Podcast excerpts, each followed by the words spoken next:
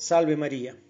Sou o Padre Jesus Eduardo Llane do Instituto do Verbo Encarnado e hoje, 30 de abril, vamos a meditar do Evangelho segundo João, capítulo 6, versículo 16 al 21.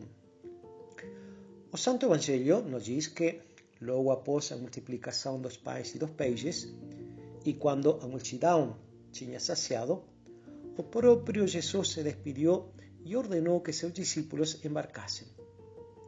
A tarde já estava bem avançada. O Evangelho da Missa narra que os apóstolos foram para a outra margem em direção a Cafarnaum. E estava escuro e Jesus não estava com eles. Do Evangelho de São Mateus, sabemos que ele também se despediu deles e subiu a um monte para rezar. O mar foi agitado pelo vento forte que soprava, e o barco foi fortemente batido pelas ondas, pois o vento estava contra. A tradição viu neste barco a imagem da igreja no meio do mundo, fustigada ao longo dos séculos pelas ondas de perseguição, heresia e infidelidade. Esse vento, comenta Santo Tomás, é uma figura das tentações e perseguições que a igreja sofrerá por falta de amor.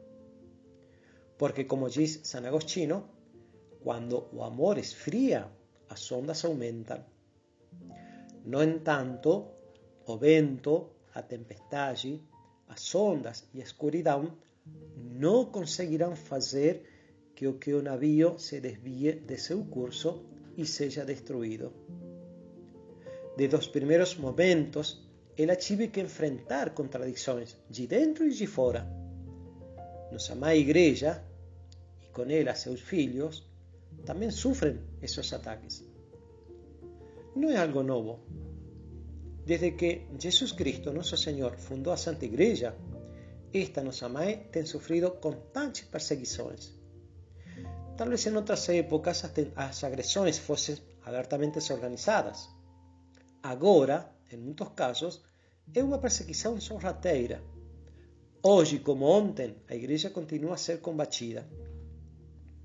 Quando ouvimos vozes de heresia, quando observamos que a santidade do matrimônio e o sacerdócio estão sendo atacados impunemente, quando são atacados a Imaculada Conceição de Nossa Santa Mãe Maria e sua virgindade, sua virgindade perpétua, com todos os demais privilégios e excelências com que Deus o adornou, quando atacado o milagre perene da presença real de Jesus Cristo na Sagrada Eucaristia, ou atacado o primado de Pedro, ou também atacado a própria ressurreição de Nosso Senhor, como não sentir toda a alma cheia de tristeza?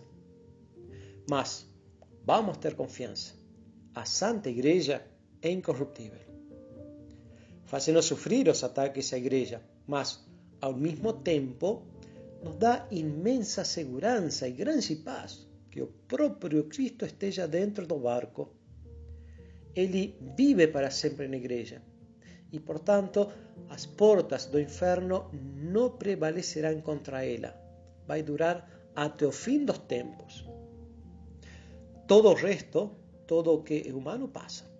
Mas a igreja permanece sempre como Cristo a quis. O Senhor está presente e o barco não afundará, mesmo que às vezes seja jogado de um lado para o outro. Essa assistência divina fundamenta nossa fé inabalável. A Igreja, diante de todas as contingências humanas, permanecerá sempre fiel a Cristo, no meio de todas as tempestades e será o sacramento universal da salvação. Sua história é um milagre moral permanente, no qual podemos sempre fortalecer nossa esperança. Já no tempo de Santo Agostinho, os pagãos afirmavam: a igreja vai perecer, os cristãos estão acabados. Ao que o Santo Doutor respondeu: No entanto, vejo vos morrer todos os dias, e a igreja permanece sempre de pé anunciando o poder de Deus às gerações sucessivas. Quão pouca fé nossa se a dúvida se insinua, porque a tempestade se abateu contra ela, contra suas instituições ou contra o romano pontífice e os obispos. Não nos deixemos impressionar pelas circunstâncias adversas, pois perderíamos a serenidade, a paz e a visão sobrenatural. Cristo está sempre muito próximo de nós e pide-nos confiança. Ele está ao lado de cada um e não precisamos temer nada. Devemos rezar mais pela sua igreja, ser mais fiéis à nossa própria vocação, fazer mais apostolado entre nossos amigos, fazer mais reparação. Que Nossa Senhora nos conceda a todos sermos fiéis até o fim de nossos dias à Santa Igreja. Que assim seja.